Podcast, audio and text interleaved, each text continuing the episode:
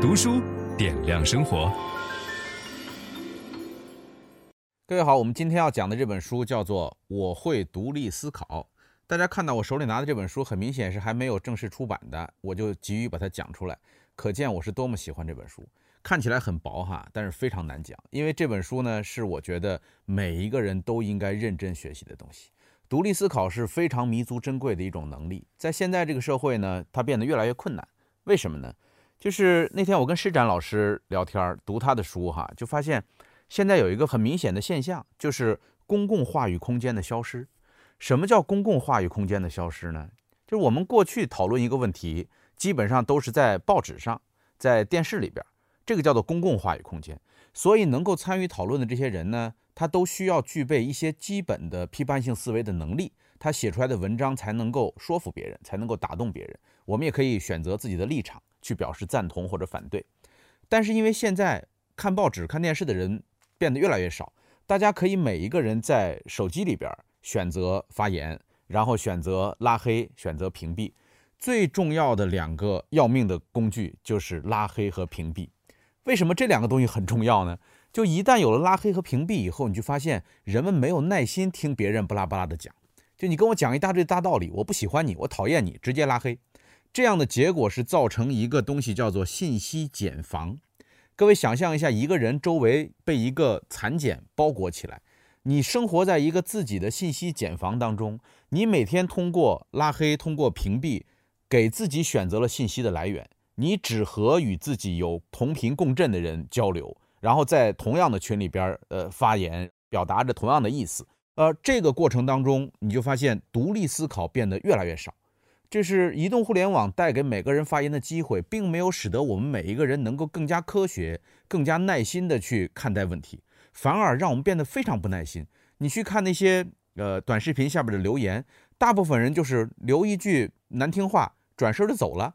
因为我可以骂你，你没法骂我，我是隐藏在这个暗处的，所以这种缺乏研究、缺乏能力，也不用负更多责任的表述方法，使得我们的公共话语空间变得越来越少。这就让我想起来伏尔泰曾经说过的一句话，也是这书里的，他说自己独立思考，并让他人同样享有这样做的特权。那与他相对的独立思考的反面是什么呢？就是我们保持敌对，我们。大量的愤怒，我们自以为是，不同意见之间矛盾重重。这本书实际上是写给很多小孩子看的，里边的文字非常的简单，但是我是期待大人们能够认真的研究，并且能够把它做成一门课，带着大家一块儿练习怎么样讨论问题，怎么样发表意见，怎么样进行辩论等等。这个如果是一个未经训练过的大脑，就是你的大脑是完全被大量的信息所堆砌的，或者是被情绪所掌控。这时候我们很难做出理性的判断。一说到批判性思维，大家就想起来我们讲过一本书叫《思辨与立场》，对吧？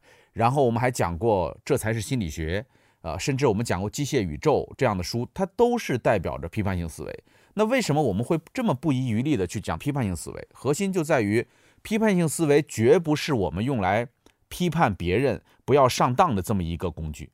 你知道，在你的一生当中，骗你最多的人绝对不是别人。我们最应该小心的是自己骗自己，自己骗自己的机会要远大于别人骗我们的机会。所以，批判性思维的首先针对的对象是我们自身的头脑，我们要小心警惕我们头脑当中所产生的各种谬误。我们待会儿有一趴专门讲我们头脑当中会出现的各式各样有趣的谬误哈。那么，什么是批判性思维呢？批判性思维就是通过你的评估想法与事实来决定应该相信什么、做些什么的过程。这个是一种技能，既然是一种技能，它就需要学习，需要练习。你比如说哈，这书里边举了一个例子，我们问小学生说，我们该不该把灰狼列入动物保护名单？就大家都知道，过去狼是不需要保护的，对吧？因为狼这个什么咬羊啊、伤人呐等等。但是现在你发现灰狼的数量变得越来越少了。那关于这个话题应该怎么讨论呢？那基本的步骤就是我们不能够凭借自己的感受说，我害怕灰狼。我讨厌灰狼，对吧？灰狼是坏的，所以我们就不要列入它。或者有人说我喜欢灰狼，我没有被灰狼咬过哈，所以把它列进来，这都不对。就是我们首先要学会提出问题，就是为什么一个东西要被列入到保护名单？对吧？列入到保护名单的标准基本上是什么？那之前被列入的有哪些，对吧？这是首先提出一系列的问题。那既然有这么多的条件，我去收集关于灰狼的各方面的这种证据，这里边就要考虑到这个证据是否可靠啊，这个证据的来源是不是准确，对吧？这个数据需不需要更新等等，然后评估证据，评估证据就是要要评估一下你所收集的这些证据的可信性，然后验证假设，就是验证你的这个提出来的想法，用这些数据和事实能不能够支撑。在这个过程当中，要始终保持开明思想。什么叫开明思想？因为两派的观点可能不一样，两派收集的事实不同，这时候正好可以交流。交流的过程当中，不要给对方贴一个标签，说你是爱狼派，对吧？凡是爱狼的都是我的敌人，那那没法辩论。这时候开明的思想代表着我们的意见不一样，但是我们可以互相交流，你所获得的这个支持性的观点和事实，那我所获得的是什么，对吧？然后最后再得出一个结论。这就是一个非常简单的需要批判性思维介入的这个事情。你想想看，这样的事情有多少？就是我们每天在网上看着的大量的新闻，肯定都属于这一类的东西。就是你要发表意见啊，你要表扬这个人，你要批评那个人，你要为谁站队，对吧？你是一个专业的吃瓜群众的话，那你就需要能够具备这样的能力和精神。所以参与公共话题的讨论，你肯定需要批判性思维。那反过来讲，家庭建设难道不需要吗？对吧？你们家要不要买一个房子？啊，你们家要不要投资理财，买点什么基金之类的东西？或者你们今年过年到底是回男方的家还是回女方的家？我们该不该给孩子报一个什么样的班儿？这些东西都需要我们拿批判性思维的力量来判断，否则的话，你只能随大流。就是别的孩子都在学跆拳道，那我也学一个；别的孩子都学钢琴，那我也学一个。你需要思考啊，所以家庭建设、参与公共话题。甚至你是不是应该做出创业的决策，对吧？你怎么在团队当中领导你的团队？你怎么样去面对自己的情绪？你这事儿该不该生气？该不该愤怒？或者你愤怒之后，你应该怎么样解决？这全都是批判性思维的话题。所以大家可想而知这件事儿有多么的重要哈。那么与此相反的是什么呢？跟它相反的，就是我们常犯的错误，比如说刻板印象。我们对狼就有刻板印象。其实我们对狼的刻板印象远没有我们对人的刻板印象严重。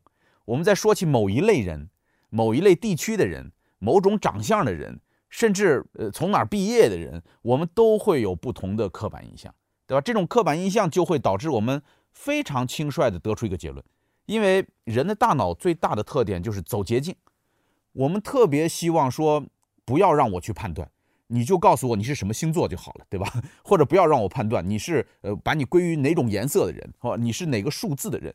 就为什么那些用数字来算命的、用颜色来算命的、用星座来算命的、用属相来算命的，总有一大堆的拥趸，就大家都觉得特别好，呃，特别管用。因为我们的头脑就是省力气，我们只要看到几个能够验证的案例，我们就会对此深信不疑。分享知识是一种美德。当我们每一个人都在不断地分享知识给这个社会的时候，我们这个社会将会变得越来越好。所以，如果您喜欢这本书的内容，把它分享到您的朋友圈当中，或者给到您指定的某一个人都可以。您关心谁，就把知识分享给他。谢谢。本音档是由樊登读书小草远志提供。解锁本书精华解读全集，请搜寻 triple w 打 d u s h u 点 com 打 t w。